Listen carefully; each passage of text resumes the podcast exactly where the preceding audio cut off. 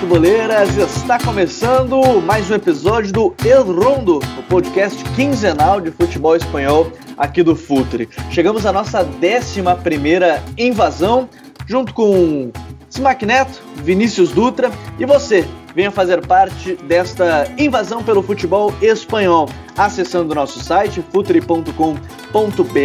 Acompanhe as nossas colunas diárias sobre futebol brasileiro e europeu e, além disso, venha fazer parte do Futuri Club. É, com 12 reais mensais você pode fazer parte e receber conteúdos exclusivos diariamente. Venha fazer parte, seja um assinante Silver ou um assinante Gold. Eu já apresentei os dois no início da fala, mas já vou trazer eles aqui para nossa conversa. Fala Vini, tudo tranquilo, meu amigo?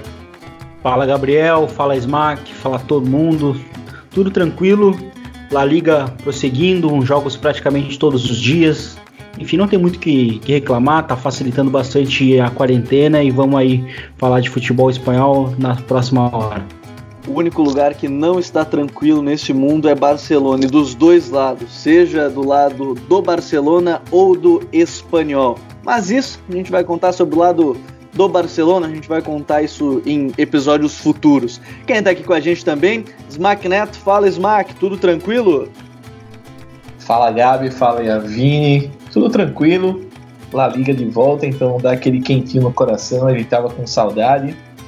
Acompanhando o jogo todo dia, a gente sempre trabalhando e assistindo o jogo, ou naquele horáriozinho vago. E vamos lá, né, discutir um pouquinho sobre esses meandros aí da La Liga, o que é que tá rolando nesses últimos 15 dias. Então, bora para nossa pauta.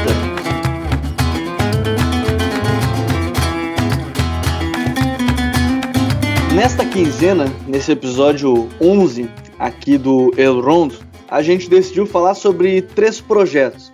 A gente costuma muitas vezes falar sobre projetos que acabaram por dar certo, mas também existem aqueles projetos que acabam dando muito errado, ou errado, ou às vezes não saem de fato como esperado, apesar de não terem dado totalmente errado. E por isso a gente vai desbravar hoje três clubes: o Valência, a, o Real Betis e também o Espanhol. Três clubes que tinham elencos com qualidade, três clubes que tinham projetos bem interessantes, mas que cada um com seu diferente fator teve problemas durante a temporada. E hoje, quando a gente está gravando esse podcast, no dia 29 de junho, numa segunda-feira, o Valência acabou anunciando a demissão do Celades, que era até então seu treinador e que estava substituindo naquele momento Marcelino Garcia Toral, que era o cara que conseguiu levar o time para Champions, era o cara que fazia competir na liga, era o cara que conquistou uma Copa do Rei em cima do próprio Barcelona. Hoje, a equipe do Valência, pelo menos interinamente, está treinada pelo Oscar Álvares e a gente ainda vai aguardar muito do que vai acontecer no futuro da equipe. Daqui a pouco a gente vai falar das contratações em si, mas se a gente pudesse definir pelo menos um ponto que causou esse estrondo, e apesar disso, Valência hoje, quando a gente grava o podcast, é o oitavo colocado, segue competindo por uma vaga é, nas competições europeias. Se a gente pudesse escolher um ponto como chave para esse momento do, do Valência, Vini, qual seria o ponto que você colocaria? É impossível não relacionar com a, com a saída do Marcelino Toral no início da temporada, porque o Valência já era um time caótico antes da chegada dele, né? Os seus antecessores também tiveram problemas. E é um time muito. tem sido um time muito mal administrado pelo Peter Lim, a equipe do Valência. Então, é, essa temporada certamente. É, que ela é decepcionante, certamente ela está condicionada por aquela saída lá no início do, do ano, porque que o Marcelino Toral fez no Valência de fato foi um grande trabalho, um ambiente sempre muito conturbado. E o Albert Celades chegou e, e, no início ele se apoiou muito em, em dois pilares é, individuais da equipe, que, que foram o Dani Parejo e, e o Rodrigo Moreno. Né? Então a gente via um time que dependia muito deles para produzir em campo. Então a gente tinha o Dani Parejo sendo esse cara muito importante na saída de bola. E, e, o Rodrigo Moreno sendo um cara mais importante em campo contrário, recebendo entre linhas, girando e produzindo. Só que não era um time que tinha uma estrutura tática, não tinha uma ideia de jogo, uma identidade. Isso acabou ruindo, né? Porque um time tão dependente de apenas de dois jogadores, isso não acaba sendo sustentável por uma temporada inteira. Então, aí, o que a gente viu no Valência foi um time muito irregular de uns tempos para cá e que piorou muito, né, depois da pausa, por, depois do retorno da pausa por causa do coronavírus. E, e, aparentemente também, eu acho que depois da pausa ficou evidente que também é, havia uns rusgas né, dentro do, do vestiário com o próprio Celades, né? E isso acabou ficando bem em evidência com essa, com essa demissão. É, e, e, a gente vê essa questão do Peter Lin, talvez seja é, um dos grandes pontos, e ele é o principal culpado, até os torcedores que pedem o Marcelino de volta ao Valência, tenho certeza que enquanto mandatário for o Peter Lin, isso não deve acontecer, é, não é uma tendência, mas o Smack é um problema que, apesar de todos eles, o Valência ainda conseguiu competir, né? Um Valência que ainda que não seja a melhor posição que poderia estar pelo elenco que tem e pelas suas capacidades, é, é um momento onde o Valência ainda compete por vagas europeias, né? É, o Peter Lin ele fez o que ele é especialista em fazer, que é estragar o Valência, né? É impressionante o quanto ele se esforça para isso. Uh, lembrando que além da demissão do Celades, a gente teve também a demissão do César Sanches, que é o diretor esportivo, era, né? O diretor esportivo do clube o mesmo César Sanches que lá atrás tentou segurar o, o Marcelino lá no começo da temporada, todo aquele rolo que acabou não dando certo. Mas como tu falaste, Gabi, é, o Valência, apesar de tudo, estava fazendo uma temporada boa antes da, do retorno, estava ali coladinho no G4, brigando por vaga por Champions. E esse retorno foi muito ruim para o Valência. Não sei se a equipe sentiu o aspecto físico, não sei se a equipe é, teve algum, algum problema, como tu falaste, de, de relacionamento ali com o Celades, não soube administrar muito bem esse retorno. Mas o Valência, é, é, na parte de competir, foi muito triste, né? Foi essa última partida contra o Villarreal foi muito fraca, assim. O Villarreal passeou em campo e a gente vê que os problemas do Valência vão além, né? Uh, a gente vê um clube sem mando, uh, um projeto esportivo inexistente, né? Com a saída do, do César Sanches. Uh, a principal contratação da tempo, para a temporada, ao meu ver, foi o Max Gomes, não faz um bom, um bom ano. Ele parece meio perdido ainda, ainda se adaptando ao clube. E as grandes figuras do clube, né, principalmente o Parejo, uh, bem satisfeitas, né, bem satisfeitas com, com a situação. Então vamos, vamos aguardar aí como é que vai se desenhar esse cenário do Valência depois da saída do Celades e do César Sanches. É, e o, o Smack tocou no ponto das contratações, e é bem interessante quando a gente olha o elenco, pegando só essa última janela, agora 19 20, o Valência perdeu o Neto, mas repôs com o Silensen, né? Num negócio muito parecido com o que o Barcelona fez agora com o Pjanic Arthur, que foi é, muito para ajudar o balancete do clube, ajudar é, em questões financeiras, em fluxo de caixa. Mas, é, na teoria, ganhou um goleiro bem mais consolidado no cenário europeu, que era o Silensen, e que queria estar jogando, porque fez uma temporada 18-19 fantástica. Aí perdeu o Murillo, que nem era um zagueiro titular da equipe. Então, acabou não, não sendo uma, uma perda muito sentida. Aí perdeu o Simone Zaza, que naquele momento nem era mais titular, é, porque o Gamiro já tinha jogado bastante e, e, de uma certa forma. Aí perdeu o Rubem Veso também, que não era um cara que era titular, assim, dos principais nomes. Só que aí chegaram o Silense, como eu citei, o Maxi Gomes, que o Smack citou e que foi uma das grandes contratações para muitos dessa liga, e, e o Maxi tem um futuro, para mim, brilhante. Eu acho que é um dos grandes noves aí uruguaios é, e são tantos novos uruguaios que a gente vê surgindo, mas o Maxi tem uma pinta de, de, não, não sei se vai chegar nesse nível, mas uma pinta de Luiz Soares, de ser fatal dentro da área, apesar de não ser tão bom, é, tão bom assim fora dela. Aí contratou o Xerichev, que fez uma boa Copa da Rússia em, em 2018, e trouxe no meio da temporada o Florenzi, que nem queria ter saído da Roma, essa é uma verdade. É, o Florenzi não estava afim de sair, mas acabou sendo uma contratação para lateral direito. De qualquer forma, o Daniel As começou a, a, jogar muito naquela posição, é, acabou ganhando sequência e o Florenzi é, estreou sendo expulso, teve diversos problemas, mas se a gente olha a janela de transferências, é, né, Vini? É, e, e, agora se perde o diretor de futebol nesse meio do caminho junto com o Celades. Era uma janela que, que era muito promissora, né? Era uma janela coerente, tu não perdia as principais peças e mesmo assim tu, tu via um, um, um reforço, reforço em posições que o time precisava. Parecia uma janela muito é, precisa do Valência naquele momento, né? Exatamente, e é um time que também tem revelado bons jogadores, né? O último agora, inclusive, o, o né, o zagueiro, que, que, que, tem, tem, que tem sido utilizado né, após a pausa, e, e, além da questão do diretor esportivo, é, vale ressaltar que já é o segundo diretor esportivo do Valência nessa temporada, porque o Matteo Alemani, que, que trabalhava junto também com, com, com, com, com o Garcia Toral, ele também foi demitido no final do ano passado, né? Então já é o segundo diretor esportivo que o Valência está demitindo na mesma temporada. Então é possível, é, é, meio que impossível isso dar certo no campo, né? Mas é, mas é verdade que a gente está de fato tra tratando de um time que tem muita qualidade individual. Carlos Soler, a gente tem o Ferran Torres, né? Também que surgiu nos últimos, nos últimos é, nos, últimos, nos últimos anos, nos últimos meses, o, o Lee Kangin também, que veio de um, de um excelente Mundial Sub-19, enfim, a gente fala de um, de, um, de um time que tem muita qualidade no elenco, que revela bons jogadores, que contrata bons jogadores, mas que acaba sendo afetado diretamente pela direção, né? Pela direção do clube. No caso, o Peter Lin, como a gente já havia, ah, já havia comentado anteriormente.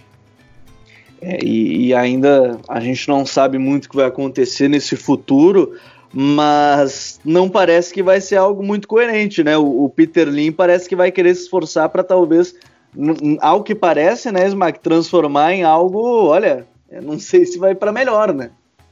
Exatamente. É, o Vini destacou o nome do Ferran Torres aí, e já existem especulações de uma possível venda dele, né?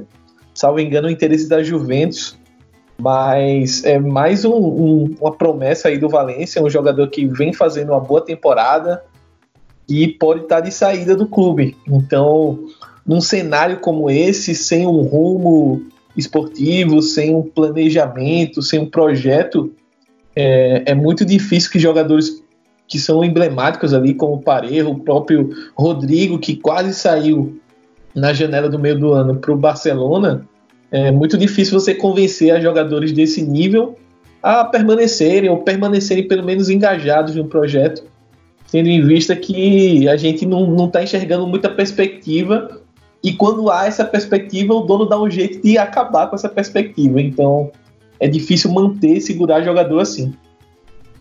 É, e a gente vai ter que esperar para saber quais serão os próximos passos desse Valência que trouxe muita expectativa, né, com Dani Parejo, com Rodrigo, com Gonçalo Guedes, mas que, ao que parece, não vive aí, ao que parece não, né, não vive o melhor momento e, ao que parece, não vai seguir para um lado onde poderia se reestruturar. Seria um, um trabalho bem importante que o Valência poderia. Você, eh, você acha, Vini, que dá para chegar ainda na, nas competições europeias? Essa troca ainda pode dar uma fazer o time dar uma respirada?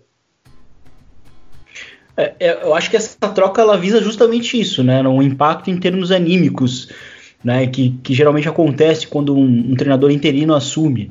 Eu acho que é justamente nisso que, que o Valência se apoia, né? Por, principalmente porque são jogos né, com espaço, um espaço muito curto, então o Valência vai acabar se apoiando muito nisso. Eu acho que é possível pegar assim uma, uma Europa League, eu acho que é, é perfeitamente possível, embora a gente tenha times numa melhor forma, né? Como por exemplo a Real Sociedade, que não está bem, mas está numa posição um pouco melhor, mas o Vila Real voltou muito bem da pausa, enfim, eu acho que dá, é possível. E é basicamente nisso que o, que o Valencia vai acabar se apoiando, justamente no impacto anímico que um novo treinador pode conseguir, é, pode, pode conseguir influenciar nessa, nessa equipe. É, e a gente vai esperar agora os próximos passos desse Valência, onde Peter Lin é, não parece estar muito adepto de uma mudança que possa ser para o melhor, ao que parece, pelo menos das notícias que a gente tem lido, é, que vem direto lá da cidade de Valência. Mas vamos adiante, vamos falar de outro projeto aí que a gente teve muita expectativa E como vocês podem notar, a gente está falando praticamente da parte de cima para a parte de baixo da tabela. A gente sai do oitavo e vai para o décimo terceiro lugar. E nesse projeto, que é o projeto do Real Betis, décimo terceiro lugar hoje, quando a gente está gravando, final de mais uma rodada, 32 segunda. Hoje, quando a gente está gravando, o Betis é o décimo terceiro. E nesse caso, eu acho que vale a gente voltar algumas temporadas para falar sobre esse projeto do Betis e, e, também, se você quiser acessar o nosso site, o futuri.com.br, a Bruna ela fez um, um, texto muito legal sobre como o próprio Betis subiu de patamar e isso elevou a pressão da torcida, a, a necessidade de vitórias. Eu quero começar falando de alguém que está balançando no cargo hoje também, que é o Kik Setien, mas que de certa forma, né, Smack, ele subiu o time de patamar. Ele pega um Betis que recém havia subido né, para a primeira divisão, estava começando a competir, mas brigar para não cair em algumas partidas. E aí a gente vê um Setien levar o time para a Liga Europa, competir na Liga Europa e, e, muita gente lembra daquele jogo do Betis contra o Milan, onde foi muito bem, dominou o Milan jogando no, no San Siro. E aí depois, desgaste natural, o time joga bem, mas parece que não tem aquele, aquele punch, e aí fica em décimo na liga seguinte, apesar de temporadas fantásticas do Canales e do Lo É, vamos começar falando desse, desse Kik Setien, porque, querendo ou não, ele sobe o clube de patamar mas parece que não consegue mantê-lo dentro daquele patamar já exigido, né, Smack? Exatamente, Gabi. É, essa última temporada do Setien no, no Betis, ela foi de. Eu acho que a palavra é frustração, né? O time tinha, tinha aquele sonho ainda é, de chegar na final da Copa do Rei, jogar em casa ali, né? Jogar é, em Sevilha a final e acabou caindo justamente para o Valência, que acabou vencendo a competição. É, a Liga, para quem acompanha a La Liga da temporada passada, via que o Betis faltava exatamente punch, né? Faltava uma definição. E esse projeto do Setien meio que foi vítima dele mesmo, né? Ele fez uma temporada espetacular, é, 17 e 18, e a 18 19 a, a torcida já veio sonhando com Champions, sonhando com, com coisas grandes, com briga ali é, para ser até um, uma terceira, quarta força e acabou não se concretizando, né? Decepcionou. E muito disso porque o time não conseguia atacar. Não sei se você está muito familiarizado com isso, Gabi, mas o time não conseguia é, é, finalizar jogos, perdia muito ponto contra equipes ali da parte baixa da tabela, justamente por esse defeito, ter muito a bola, conseguir construir, mas chegar no último terço e falhar miseravelmente, assim, é, os atacantes não conseguiam produzir. E essa temporada é, veio essa mudança, né? O Setien saiu do clube, veio o Rubi, e essa temporada prometia ser essa virada, mas acabou não acontecendo, né? A gente pode discutir aqui os diversos motivos, mas essa virada com o Rubi não veio e a situação do Betis parece bem complicada agora é uma situação de 13 terceiro colocado. Lembrando, assim, eu peguei o exemplo do Kik que já não estava nessa temporada, com a chegada do Rubi, e aí agora, depois da demissão dele, o Alex Trujillo, de maneira interina, acabou é, chegando na equipe. E Vini, a gente vê nas contratações também, a gente acabou de falar nas contratações do Valência, a gente olha para o Betis, o Betis na, nessa temporada, ele perdeu o Paulo Lopes, goleiro, perdeu o Júnior Firpo, o Lo Celso e o Sérgio Leão. Desses quatro jogadores de mais importante. É claro que, que participaram mais ativamente e, e renderam financeiramente para o clube. Só que a gente olha as contratações, poxa, traz El Panda Borja Iglesias, foi grande destaque do espanhol na temporada passada. Fekir, que há duas temporadas era sondado pelo, Lyon, pelo Liverpool e infelizmente algumas lesões acabaram atrasando a carreira dele. Aí trouxe o Juame, trouxe o Emerson por empréstimo, né, o lateral direito que é do Barcelona, mas está emprestado, e trouxe o Pedraz. No meio da temporada buscou dois nomes, o Carlos Alenha, né, por empréstimo, e aí também o Guido Rodrigues, também por empréstimo, e, e, e no meio da o, o Guido Rodrigues contratado, mas também no meio da temporada.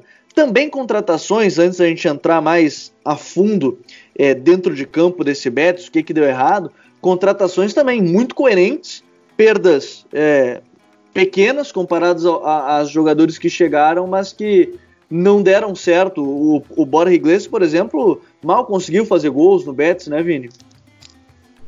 Exatamente. E eu enxergo, inclusive, essas, esses reforços justamente é, buscando reforçar uma posição carente na temporada, é, em comparação com a temporada anterior.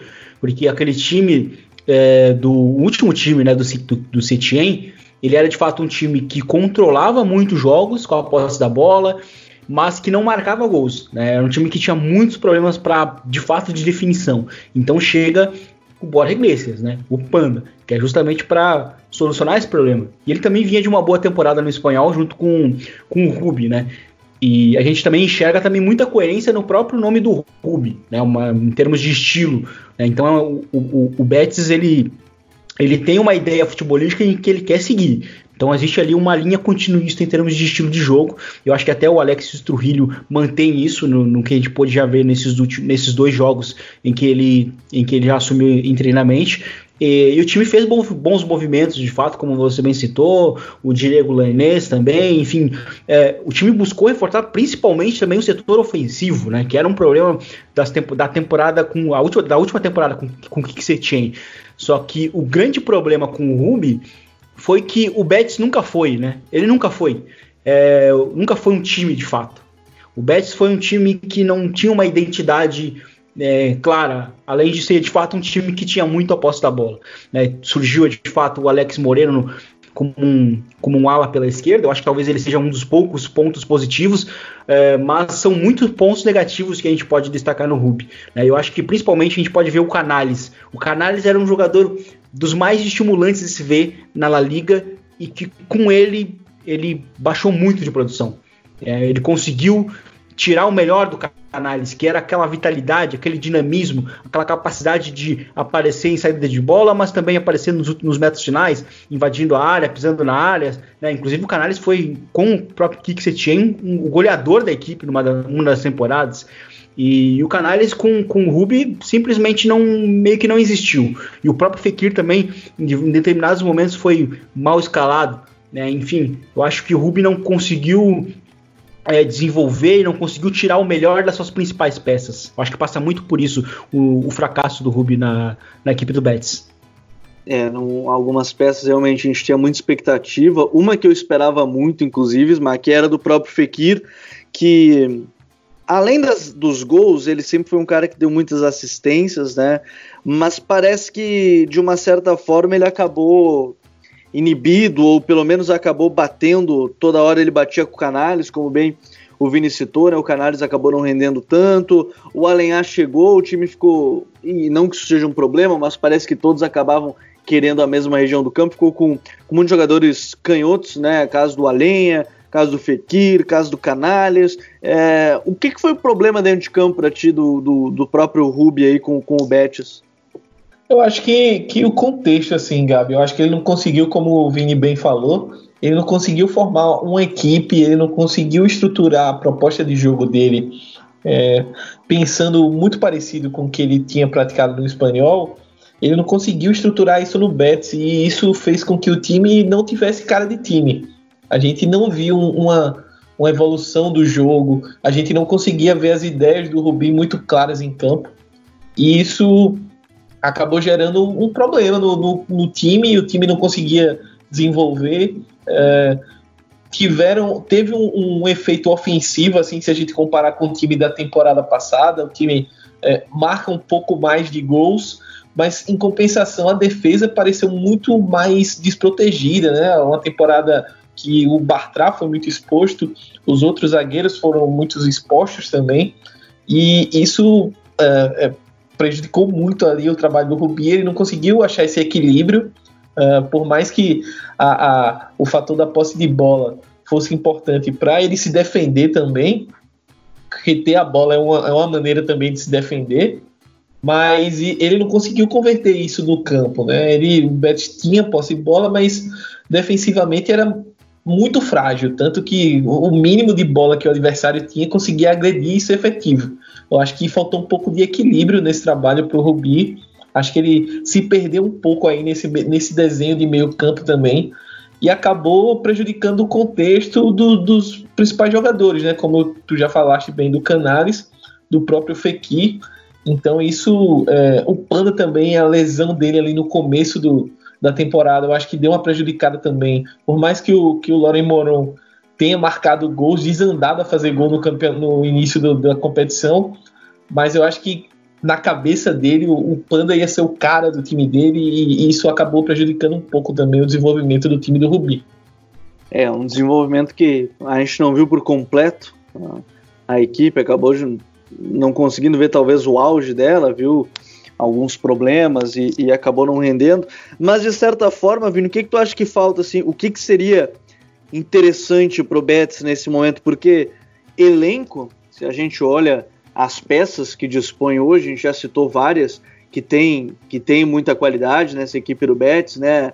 A gente citou o Fekir, a gente já citou o Borja Iglesias, a gente já citou o Alenha, citou o Emerson Royal, citou o Canales, é, o próprio Joaquim, capitão da equipe, que apesar da idade tem oferecido algumas, é, algumas coisas importantes. O que, que será que precisa o, o Betis para voltar a competir, quem sabe brigar por, por vagas europeias? O que, que você sente que falta para esse time mesmo? Acho que o time precisa de um, de um treinador que consiga fazer com que o, o que o próprio Kik conseguiu fazer em determinado momento na passagem dele, que, que era construir um contexto. Porque isso o Ruby não conseguiu fazer. Porque a gente até consegue encontrar alguns, alguns paralelismos né, na, na, na passagem, como por exemplo é, o Canales jogando, jogando um pouco mais recuado. O Canales teve momentos com, com o Kik Setien que também jogou um pouco mais recuado, mas não deixou de ser o, o, jogador dinâmico que aparecia, né, o jogador dinâmico que ele é, né, estimulante que ele é, o cara que, que faz rodar o meio campo. Só que com o Ruby, mesmo jogando na mesma posição, mesmo partindo da mesma posição, ele não rendia, porque não existia um contexto tático para isso.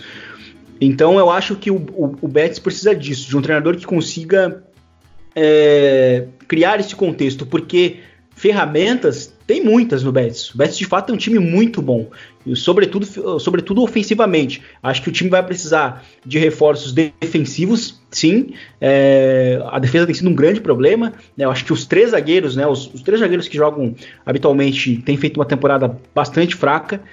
E, e talvez o time também vai ter que cuidar, de, vai ter que olhar com mais carinho também para a posição de ala, né? Porque o Emerson vai acabar provavelmente voltando para o Barcelona. Então eu acho que o, o, o Betis vai precisar de um treinador que consiga estabelecer um, um, um contexto mesmo. Porque é, eu acho que em termos de escolha de treinador, o Betis, inclusive, ele, ele parece bastante convicto no que ele quer de ideia de jogo. Nisso ele tem muita convicção. Acho que isso a gente não pode criticar, não é? O, o Betis não tem buscado treinadores aleatórios. Ele tem buscado treinadores de características associativas, né, que buscam dominar o jogo com a posse da bola. Então acho que o que o Betis precisa mesmo é buscar um treinador que consiga é, favorecer esse contexto onde todas as principais peças consigam somar.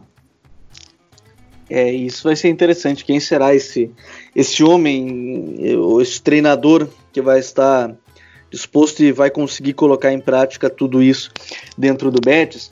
E quando a gente fala do Rubi, é, o Rubi fez parte de outro projeto na Espanha que chamou muita atenção porque também competia, tinha um time formado por peças bem interessantes, jogadores que um outro acabou saindo, né? O próprio Borja Iglesias acabou saindo junto com o Rubi. É, e aí eu falo do, do espanhol, que para muitos o chamado primo pobre lá de Barcelona. É, o Piquet já fez suas brincadeirinhas lá no documentário, no Match Day, falando que a, a conta bancária dele tem mais do que o, o orçamento inteiro do espanhol. O personagem Piquet às vezes é, é bom de ouvir porque ele tenta divertir um pouco, pelo menos em, em algum momento. Mas nesse ponto, o espanhol hoje é, e talvez quando, enquanto você, quando você ouvir esse podcast, talvez até na próxima temporada, não vai estar disputando a primeira divisão, pelo menos do que a gente está gravando hoje, que é o Lanterna, e ao que parece a tendência do campeonato, porque hoje tem 24 pontos, 10 pontos atrás do Celta, que é o 17, mas não bastasse isso, o Espanhol vem de três derrotas seguidas nessa 32 rodada, faltando seis para acabar o campeonato. Então são 18 pontos que o, que o Espanhol tem para tirar 10 de diferença, o que parece hoje bastante difícil. Este projeto, é, Smack, que perdeu aí, se a gente parar para pensar assim, perdeu o Borja Iglesias e o Hermoso como grandes é, símbolos da equipe, de fato, assim, que, e o Aaron Martin, foram os três jogadores que saíram, assim, e, e acabaram fazendo falta, talvez o Graneiro, se a gente puder colocar também, e aí contratou o Matias Vargas e o Caleri voltando de empréstimo né, para o início da temporada, e no meio dela contratou o Raul de Tomás, o Embarba, o Cabreira, e além de outras contratações mais periféricas que acabaram é, não sendo de maior destaque. Teve o Rubi antes dessa temporada, a chegada do Galego, o Abelardo, que tentou alguma coisa, a, que foi demitido agora nessa semana, e aí o interino Rufete é, assume a equipe. O que, que acontece com esse espanhol que quando a gente olha era um time que competia, tem uma equipe boa, né? O Marek Roca, o Sergi Darder, é, jogadores que chamam a atenção, mas que hoje é lanterna da competição, né, Smack? Pois é, Gabi. É, Para quem acompanha o Futre, vai lembrar daquele TPI que a gente gravou fazendo uma prévia do Campeonato Espanhol. E no nosso debate, quando a gente foi falar sobre o espanhol, a gente falou sobre é, essa ida à Europa para o espanhol, como ela podia ser perigosa no sentido de administração de elenco. É, e para além desse, desse problema, eu vejo também que a mudança de, de rumo do, do time foi muito grande, né? Saiu do Rubi, foi para o Galego, um outro estilo de jogo. É, a gente pegava as tentativas do Galego no início da temporada, a gente não conseguia entender muito bem. Entendia menos ainda como o time conseguia render bem na Europa League, mas no, na La Liga não conseguia funcionar. É, fez algumas apostas é, bem duvidosas, como por exemplo apostar o, o, o, comando do ataque ali no Facundo Ferreira no início da temporada, que se mostrou uma aposta bem equivocada. Uh, e não, não conseguiu repor, né? Não conseguiu repor bem o Hermoso. Acho que a reposição para ele não foi boa. Uh, no Panda também, eu acho que a reposição só veio no, no meio da temporada da janela de inverno com o RDT. E ainda assim o time já estava numa situação bem complicada.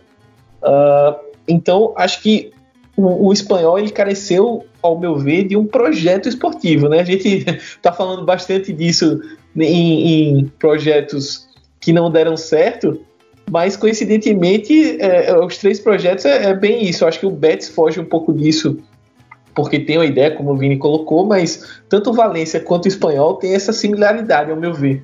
Os dois não, não têm um projeto claro esportivo, não tem uma definição do que querem como futebol, de o que querem para os seus times, e a partir daí montar os seus elencos, etc. Eu acho que o espanhol pecou tanto na montagem do elenco, acho que foi, foi pouco para o que o, o, time iria disputar na temporada. Eu acho que uh, subestimou um pouco o calendário e o que poderia fazer. E além disso, né, você é, ir para o quarto treinador no mesmo campeonato é, nem no campeonato brasileiro isso costuma dar certo. Assim, nem, ninguém dificilmente se salva no campeonato com quatro técnicos na mesma temporada, né? O Galego, o Matinho, o Abelardo e agora o Rufete, que foi, curiosamente, quem contratou os outros três. Então, é, ele acabou pegando essa bucha de canhão aí no final para tentar tocar o espanhol até onde dá, né? Mas eu acho que na situação da tabela atual, o espanhol dificilmente escapa da segunda divisão. É, vai ser algum um problemão que tem aí o Rufete nesse meio do caminho, quatro treinadores. E para quem não lembra, hein, Vini, parece que o selo Futuri de zicar treinadores, ele é, ele é algo, não só treinadores, como jogadores, ou, ou coisas nesse sentido. O quarto episódio do El Rondo falava sobre as chegadas de Setien no Barcelona e Abelardo no Espanhol. Hoje, quando a gente grava, o Abelardo já não é mais treinador do Espanhol. E talvez daqui a algumas semanas, quando você ouve, porque a gente está gravando dia 29 de junho, talvez daqui a algumas semanas o Setien também não seja mais treinador do Barcelona. Então a gente conseguiu gravar um dos primeiros episódios onde a durabilidade do, dos treinadores não foi maior do que seis meses, sendo que desses seis meses, três foram com, com a paralisação da pandemia. Então é, é algo que o selo, só o selo Futre consegue para você, uma zica tão grande com, com um trabalho de, de, treinadores é algo que deve acontecer aí com o próprio Cetinha, aconteceu com o Abelardo. Mas esse, esse espanhol parece que não tem um, um caminho de volta, né, Vini? Porque contratou o Raul de Tomás para tentar competir nesse retorno, mas nem isso adiantou, né? Olha, Gabriel, eu acho que assim, com a chegada do, do Raul de Tomás e, e, do, e do Abelardo, eu acho que durante o, o meio da temporada, eu acho que o, o espanhol encontrou na chegada deles, né, ou tentou aproveitar com a chegada deles, uma maneira de, de transformar nisso num ponto de ignição, porque o Abelardo, junto com o estilo do, do Raul de Tomás, é, que é um, um, estilo já mais simplista e, e, que é o que, de fato, é a fórmula para escapar do rebaixamento, eu acho que ali era, era a esperança que o, que o espanhol tinha para mudar completamente a dinâmica negativa da equipe para poder escapar do rebaixamento. Só que o time voltou pior né, da, da, da pausa do, do, do coronavírus e tem o agravante de que os times que estão fora da zona de rebaixamento começaram a pontuar também é, como o Eibar, enfim, contra, como o Celta de Vigo, que, que melhorou muito com o Oscar Garcia, né? E o próprio espanhol, na, na, na única vitória que ele teve contra o Alavés, é, teve uma vitória que na verdade foi muito condicionada pelo contexto. Então o time não, não melhorou em nada, era um time que é, às vezes tinha bons momentos nos jogos, né? Porque era um time que atuava geralmente com, a, com duas linhas de quatro, buscando sempre muito jogo direto, né? A, acionando ali o, o jogo de costas do, do Raul de Tomás, mas era um time que não aproveitava esse bom momento, era um time que muitas vezes acabava é, diluindo né, essa, essa, boa, essa boa atuação, aí lá na frente acabava sofrendo os gols, e, e eu acho que o espanhol ele sofre de um fenômeno que existe nas ligas europeias, que é de um time bom, porque o espanhol, a gente olha para as peças, é um bom time, é um time que tem qualidade em todos os setores, talvez tirando as laterais, mas em todos os setores a gente encontra pelo menos um bom jogador e que está em último né, colocado, tá é um time que somou pouquíssimos pontos, é um time bastante perdido de fato é, em termos técnicos, porque em determinado momento buscou o Pablo Machim, e que se a gente olha para o Pablo Machim e a gente olha para o Abelardo, é, não tem nenhuma relação em termos de estilo de jogo, ou seja, foi muito aleatório, eu acho que foi muito no desespero, e, e o Abelardo, que foi teoricamente, o, o técnico que melhor conseguiu render com esse time, quando ele acaba sendo demitido justamente agora nas, nas, nas, rodadas finais, eu acho que o time. Isso, isso é a prova de que o time acabou já aceitando o status de rebaixamento. Porque, como eu falei lá antes, é, os, times que estão fora da zona começaram a pontuar e o time pontuou muito pouco e, né, e a tabela do, do espanhol até o, até o final da, da temporada ela é muito ingrata. Então, assim, né? Nada deu certo. RDT chegando não conseguiu impactar da maneira que o time esperava, nem o estilo do Abelardo. Então, assim, parece que o time já não tem mais saídas, né? E, então, acho que o, o espanhol está de fato condenado ao, ao, rebaixamento, embora tenha um time que, na teoria, é muito bom.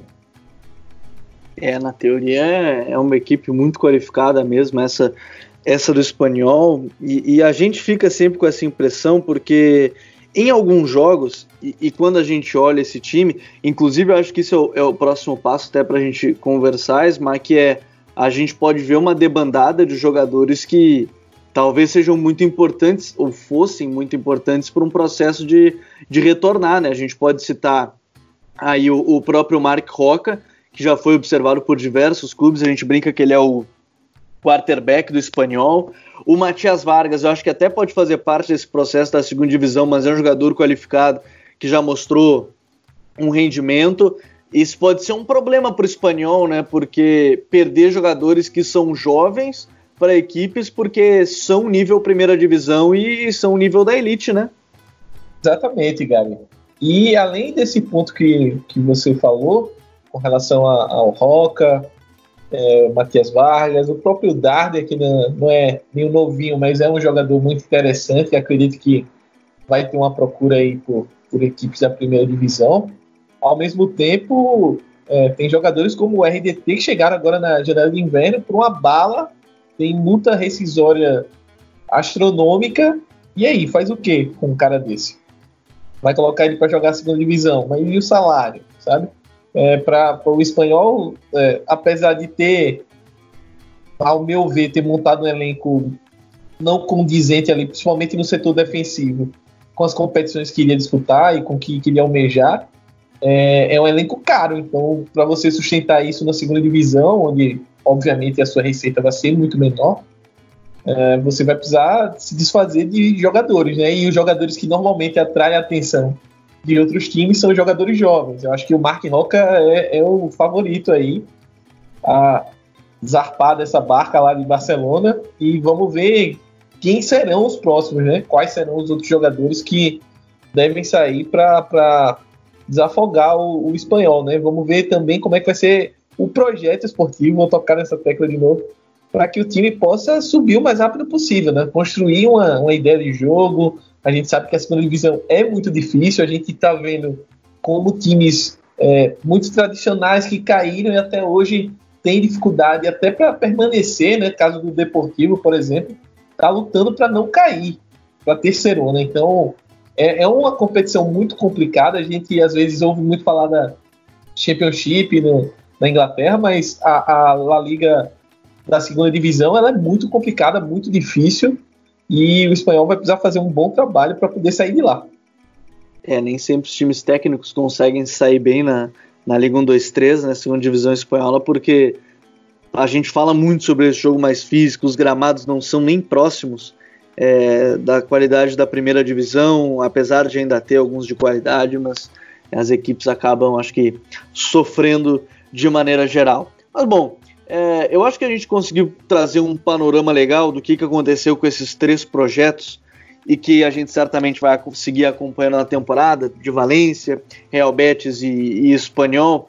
Resta saber o que os clubes irão fazer nos próximos passos, porque a gente falou de três times que têm treinadores interinos, talvez até o final da temporada. Então a gente tem muita coisa para observar a partir desse ponto. Mas a gente vai estar tá de olho, é, a gente tem muita coisa ainda para debater nessa liga, que pode ter mais demissões, pode ter demissão no Barcelona, é, pode ter o Real Madrid voltando a conquistar título é, da liga, pode ter vaga europeia para o Getafe, a Real Sociedade ficando numa Liga Europa, mas a gente tem muita coisa ainda para debater sobre esse campeonato espanhol. Vini, valeu, valeu por mais uma. Valeu, Gabriel. Valeu, Smack. Foi um prazer poder estar falando novamente sobre futebol espanhol. E tamo aí para a próxima. Valeu, valeu, Alvini. Valeu, Smack. Valeu por mais uma. Mais uma. Valeu, Vini. Valeu, Gabi. E vamos acompanhar essa reta final aí da La Liga, que está muito empolgante, muita coisa a ser definida. Acho que só lá embaixo que não tem definição, né? Não tem indefinição. Mas de cima ali, vagas europeias e título, tá, tá tudo muito embolado. Até a próxima. Até a próxima. E a gente vai ficando por aqui, até daqui 15 dias, ou enfim, o período que vocês estiveram ouvindo o El Rondo, o podcast de futebol espanhol do Futre. Lembrando, venha fazer parte do Futre Club por, por apenas 12 reais mensais você tem direito a conteúdos exclusivos diariamente do futebol brasileiro e também do futebol europeu. Assine a nossa newsletter e fique por dentro de todos os nossos conteúdos que são é, publicados durante a semana. Um abraço e até a próxima!